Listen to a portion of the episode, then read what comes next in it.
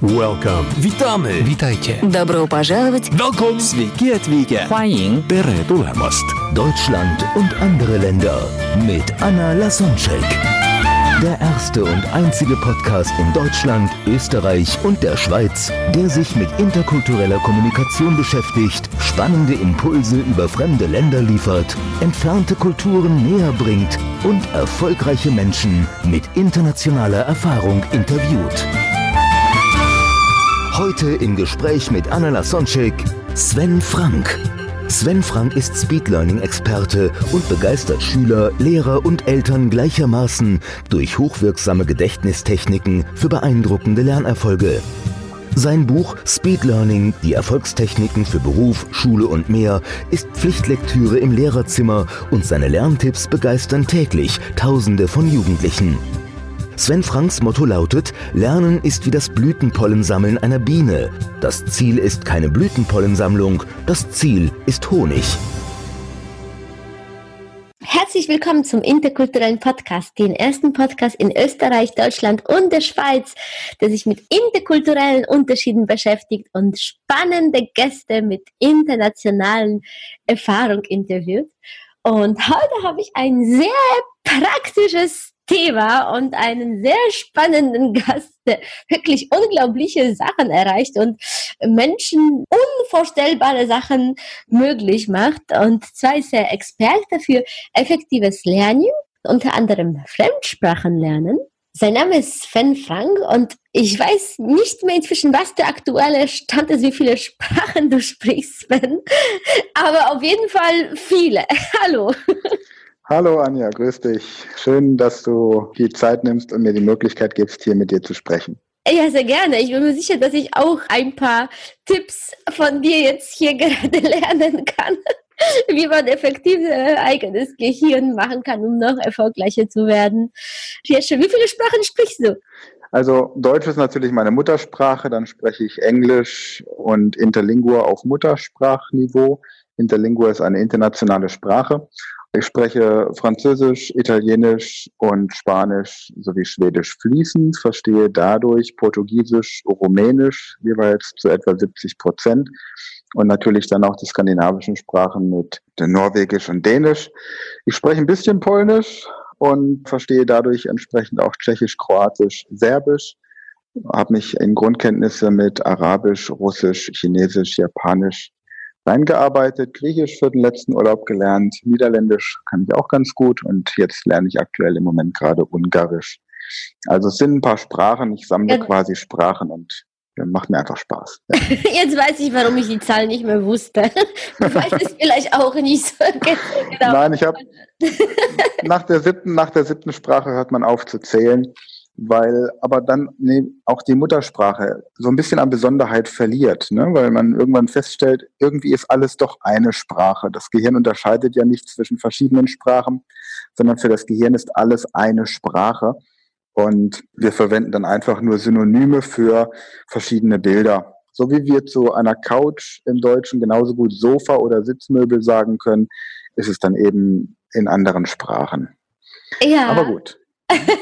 das so ist, ist so, so, so gehirntechnisch, obwohl für mich Sprachen schon teilweise unterschiedlich sind, weil in einigen Sprachen haben wir teilweise Worte, die es in anderen Sprachen nicht gibt, einfach als Konzept. Wie in einigen Völkern gibt es das gleiche Wort für grün und blau und deswegen das Gehirn oder die, die, die Wahrnehmungsapparate der, der Personen dort können die Farbe gar nicht auseinandernehmen.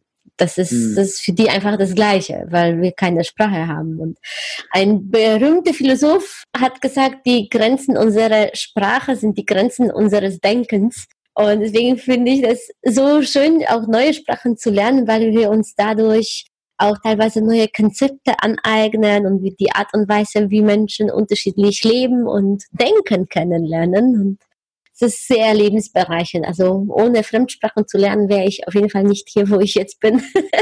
bin ja in Polen geboren, ja. aufgewachsen und auch ist eine schöne Möglichkeit, spannende Menschen kennenzulernen, die teilweise entweder gerade nicht die Sprache sprechen oder auf Englisch teilweise ist auch nicht alles so Naja, wenn wir uns in, in einer Sprache, die wir fließend sprechen, unterhalten, das ist teilweise angenehm, das baut Verbindung auf.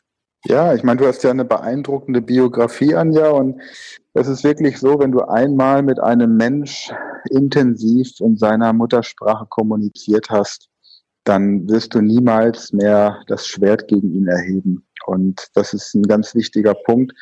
Und ich glaube, da leisten wir beide einen wirklich wichtigen Beitrag, den Menschen klarzumachen, dass am Ende des Tages wir Menschen einfach nur uns haben auf diesem kleinen blauen Planeten, mit dem wir da in einer atemberaubenden Geschwindigkeit um die Sonne herumfetzen.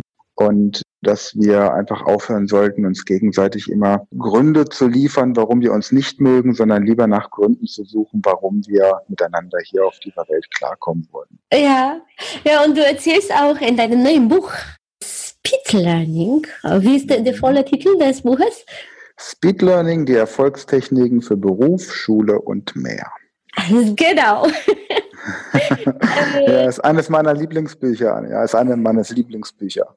Das kann ich mir sehr gut vorstellen. ja, du eröffnest genau. auch das Buch mit einer lustigen Geschichte, wo du dann mit auf eine polnische Hochzeit eingeladen bist, beziehungsweise gelandet bist und dann dem Braut, also den, deinem Freund, der zukünftige Ehemann war, dann geholfen hast, Eis zu brechen, weil es gar nicht so glatt lief. Magst du, magst du die Story so den Hörern noch äh, näher bringen? Weil ich glaube, es sehr schön widerspiegelt, wie wichtig ist es, wenn wir, wie auch du mit deinen Speedlearning-Methoden beibringst, in einer kurzen Zeit, teilweise sind das nur ein paar Tage oder teilweise ein paar Stunden mit deiner Methode, wo wir uns schon ein bisschen annähen können an die Menschen und teilweise schon, schon ein bisschen sprechen. Also nicht auf einem Niveau, wo wir einen Vortrag halten, aber so, dass wir uns verständlich machen und das Eis brechen. Tak, tak, to jest prawda. Also. auf Polnisch. Ja, ja, das, das ist wahr. genau. Ja, das war eine ganz lustige Situation. Ich war gemeinsam mit meiner ja, wunderbaren Frau Stefanie eingeladen bei meinem besten Freund auf der Hochzeit als Trauzeuge eine wichtige Rolle zu spielen. Und er hat eine ganz, ganz liebe Frau aus Polen geheiratet und die Hochzeit fand natürlich in Polen statt. Und auf dieser Veranstaltung gab es ungefähr 80 polnische Gäste und 10 Deutsche. Und von den Polen konnte eben kaum jemand Englisch und so gut wie gar keiner Deutsch. Und von den Deutschen konnte natürlich auch kein einziger Polnisch. Ja, und dann hat man wirklich so gespürt, das sind so zwei Lager, die da zusammenkommen. Und mein, mein bester Freund, der hat einfach in der Zeit irgendwie nicht die Kurve gekriegt, Polnisch zu lernen. Jetzt ist Polnisch eben für jemanden, der mit Sprachen nicht so viel zu tun hat den ganzen Tag, vielleicht auch nicht unbedingt eine Anfängersprache. Gehört ja, zu den zehn schwierigsten Sprachen der Welt, habe ich gehört. Ich weiß nicht, ja. anhand dessen, wann die überhaupt die äh, Aussage macht, aber hm, so, ja. so steht es irgendwo. so sagst man. ich habe noch, kein, hab noch keinen Sprachkurs durchgearbeitet, in dem drin stand, diese Sprache ist sehr leicht zu lernen, sondern jede Sprache behauptet von sich, dass sie kompliziert ist. Aber okay. gut, das ist egal. Auf jeden Fall hat er mich dann gebeten, ihn bei seiner Rede zu unterstützen. Und jetzt kannst du dir vorstellen, da stellt sich da so ein, so ein deutscher junger Mann dort vorne hin und die Oma, die den Zweiten Weltkrieg noch mitgemacht hat, die hatte natürlich insbesondere wenig Interesse daran, dass ein Deutscher kommt und die Tochter mitnimmt. Also es war also wie wahrscheinlich so damals im Zweiten Weltkrieg, hm? Genau, richtig. Ne? Jetzt war die Absicht ein bisschen positiver als damals, aber ja, deutlich. Die Spannung, die Spannung war zu spüren und tatsächlich stand ironischerweise vor dem Hotel, wo das stand, fand auch ein Panzer als Denkmal quasi. Jedenfalls, Timo. Ja, das ist in Polen tatsächlich äh, sehr gängig und normal. Mhm. Es steht auch in Gleiwitz, in der Stadt, wo ich geboren bin, auch der Radiosender, wo der Zweite Weltkrieg angefangen hat. Und das ist einfach ganz normaler Platz, wo man am Sonntag rundum spazieren gehen kann, Eis essen kann, sowas wie ein bisschen Eiffelturm. In Paris ein bisschen kleiner, auf jeden Fall Bänke und ja, ein kleiner Park oder etwas ja, Gras. Und sehr, sehr viele Denkmäler von den polnischen Helden, die natürlich die meisten davon haben etwas mit Krieg, mit Aufständen, mit Unabhängigkeit, mit Kampf zu tun. Und das, Genau. äh, das sind die Polen, die haben so, so eine teilweise so, so diese Opfermentalität, dass die einfach so oft angegriffen worden sind und das ist so am Tagesordnung eher, wo, wo das in Deutschland eher teilweise Tabuthema ist oder wir wollen daran nicht erinnert werden, dort ist es eher so etwas, ja, sehr Präsentes. Hm. Aber es wäre doch wunderschön, wenn irgendwie die Menschen bei um jeden Panzer herumlaufen würden und einfach nur Eis essen würden, oder? Das, so. das könnte man doch in anderen Ländern auch mal einführen, dieses Ritual. Naja, jedenfalls, Timo fängt an, die Rede zu halten, war auf Deutsch und ich habe sie dann einfach nur auf Polnisch übersetzt vorgelesen. Und in meinem Buch beschreibe ich dann so diese Atmosphäre, dass wirklich ein, wie so ein, eine Erleichterung durch diese gesamte, diese gesamte Räumlichkeit ging und dann tosender Applaus und Standing Ovations und dann haben wir alle zusammen wirklich ganz, ganz viel Wodka getrunken bis morgens um vier und wir hatten, wir wussten ja, dass das, Nur bis vier? auf, ja, ja, ja, ja. Es war, es war eine kleine, es war eine kleine Gruppe, wie gesagt, nur ungefähr 90 Gäste und wir haben nur bis vier gefeiert. Am nächsten Morgen ging es dann natürlich weiter, aber um vier haben wir dann die Veranstaltung verlassen und wir haben uns natürlich auch äh, interkulturell vorbereitet und uns unseren Körper darauf vorbereitet, dass er viel Alkohol verträgt, ohne dabei betrunken zu werden. Und das war eine, war eine sehr hilfreiche Maßnahme, ja. Aber Okay. es war Gibt's da solche definitiv, Wusste ich gar nicht. definitiv so schön. Bitte? Ich wusste gar nicht, dass es solche Tricks gibt. Doch, doch, doch, doch. Okay. ja, Ja. schön, das heißt, das war so ein Zeichen, also von der polnischen Seite, okay, da kommt jemand aus Deutschland und versteht sich nicht jetzt äh, sozusagen ein bisschen höher, überheblich, sondern macht sich die Mühe, die polnische Sprache kennenzulernen und egal, ob da Fehler drin sind oder nicht, das ist eine, eine Geste, die sehr viel bedeutet.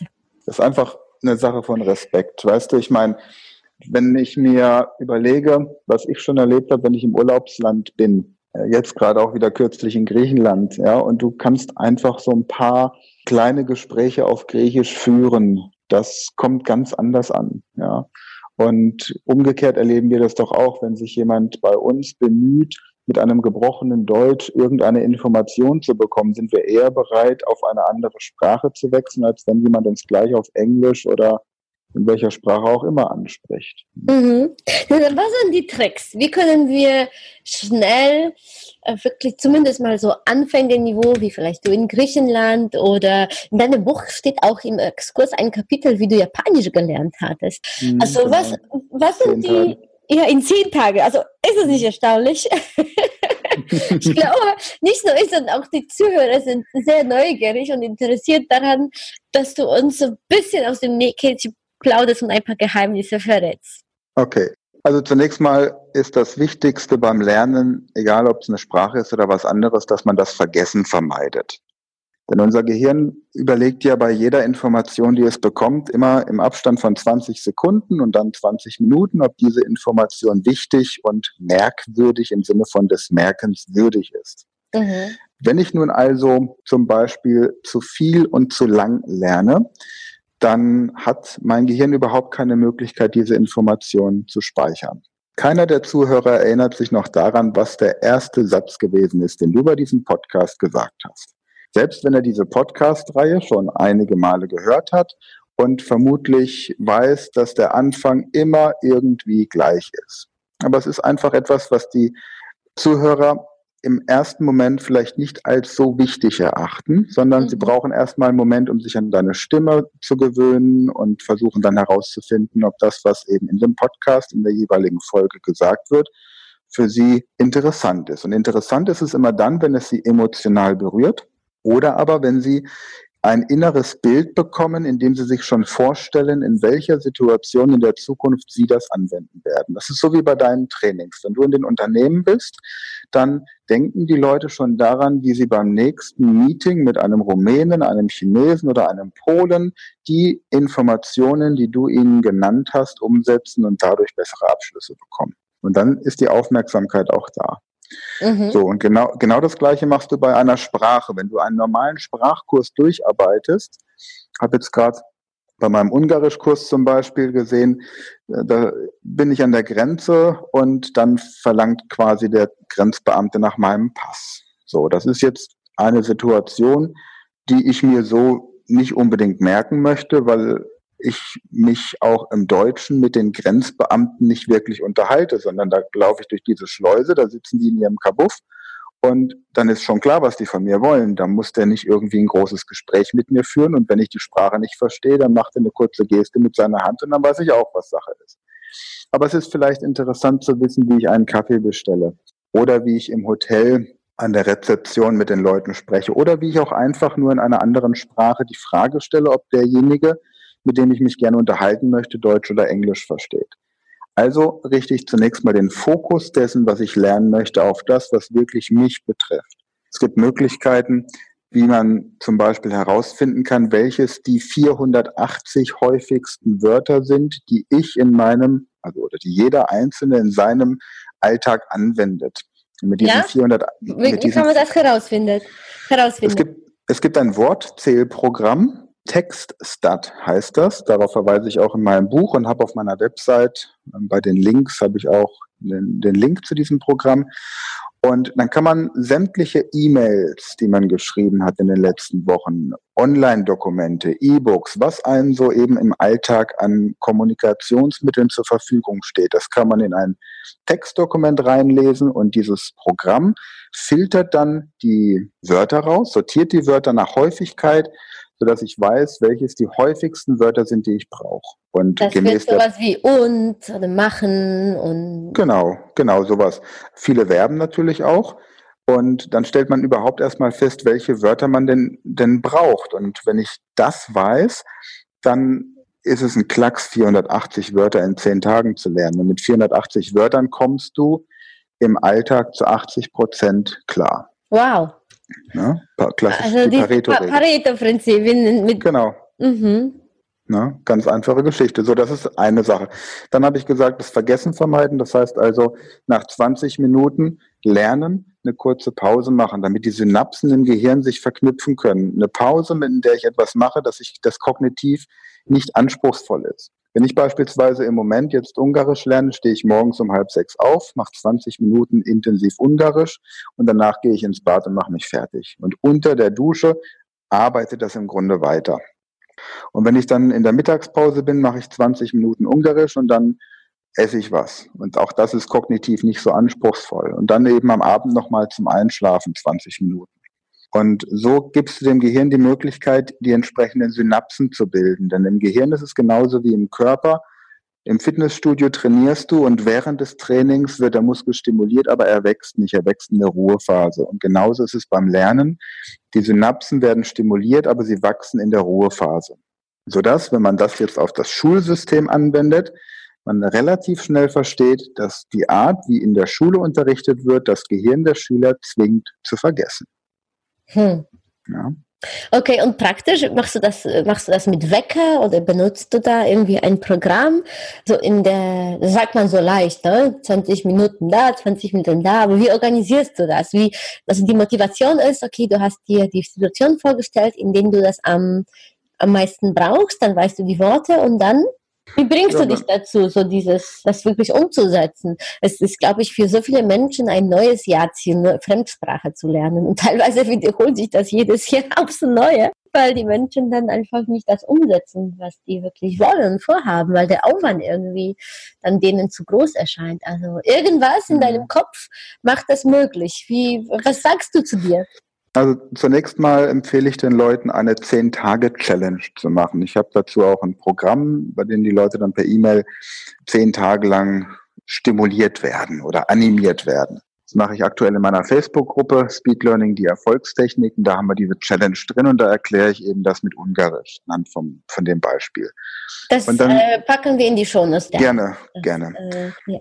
Und dann haben wir, dann hast du im Grunde zehn Tage jetzt einfach mal den Wecker eine halbe Stunde früher gestellt. Ne? Mehr nicht, erstmal. Und nutzt quasi von dieser halben Stunde, die du mehr Zeit hast, 20 Minuten, um zu lernen. Als allererstes am Tag, bevor du irgendetwas anderes machst. Und dann das Letzte, was du machst, bevor du ins Bett gehst, auch nochmal das zu wiederholen, was du gelernt hast oder was Neues zu lernen. Denn morgens nach dem Aufstehen richtest du ja deine Gedanken aus, um zu entscheiden, was an dem Tag passiert oder eben nicht passiert. Und abends, bevor du ins Bett gehst, entscheidest du, woran dein Gehirn denken soll, wenn es schläft.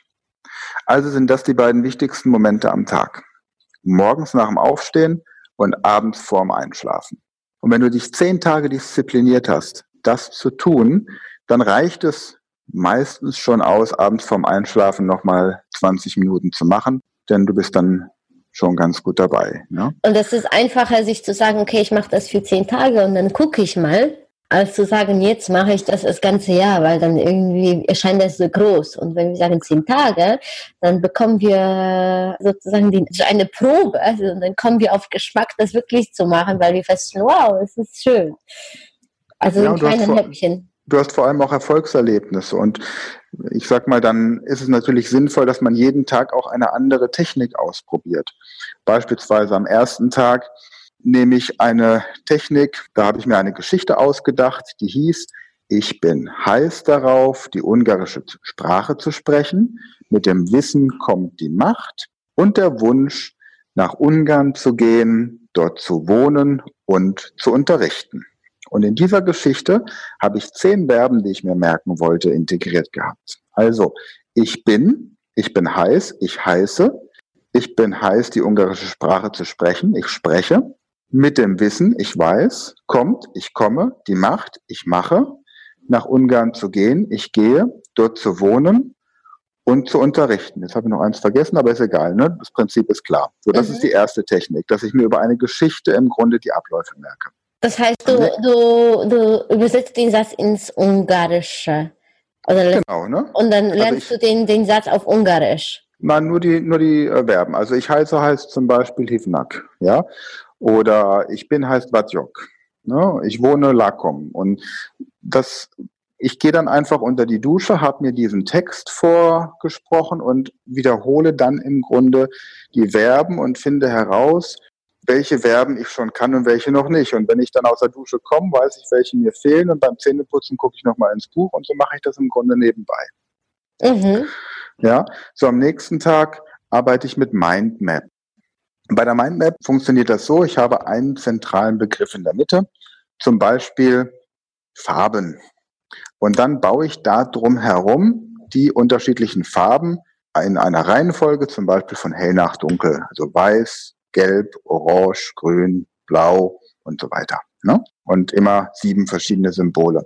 Und so kann ich dann Lebensmittel, Speisen, Getränke, Körperteile, Familienmitglieder und so weiter in Mindmaps packen und habe dann mit zehn verschiedenen Mindmaps 80 Wörter, die entsprechend dann angefasst werden können. Das heißt, wenn ich dann das Wort habe, Batjok, ich bin, dann kann ich mir vorstellen, ich bin weiß, ich bin gelb, ich bin grün, ich bin blau. Ich bin eine Pizza, ich bin ein Schnitzel, ich bin eine Flasche Bier.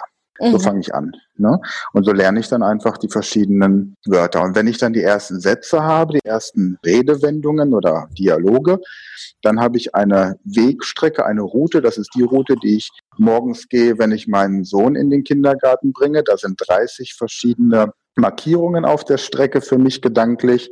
Also habe ich 30 verschiedene Gesprächssituationen, die ich in Gedanken einfach dann auf dem Weg durchgehe. Aha, okay. Und, das und das funktioniert so, so ein bisschen an dieses Mega-Memory von Georg Staub oder Markus Hoffmann. Hat es, also hast du das dann weiterentwickelt? Ist, ist es was, die Basis die gleiche oder wie, wie können wir das vergleichen? Ja, das ist lustig, dass du das ansprichst. Gregor Staub habe ich, da habe ich noch Kassetten von ihm gehabt. Den habe ich kennengelernt vor 30 Jahren. Mhm. Habe ich das Kassettenprogramm von ihm gekauft, habe ihn vor 20 Jahren live gesehen bei einer Veranstaltung an einer Schule und jetzt vor drei Wochen habe ich ihn wieder getroffen. Bei uns in der Gegend war er, habe ihm ein Exemplar meines Buches überreicht und ihm erzählt, wie sich das eben entwickelt hat. Ja, das sind ja, diese Nemo-Techniken sind ja Techniken, die schon sehr lange bekannt sind.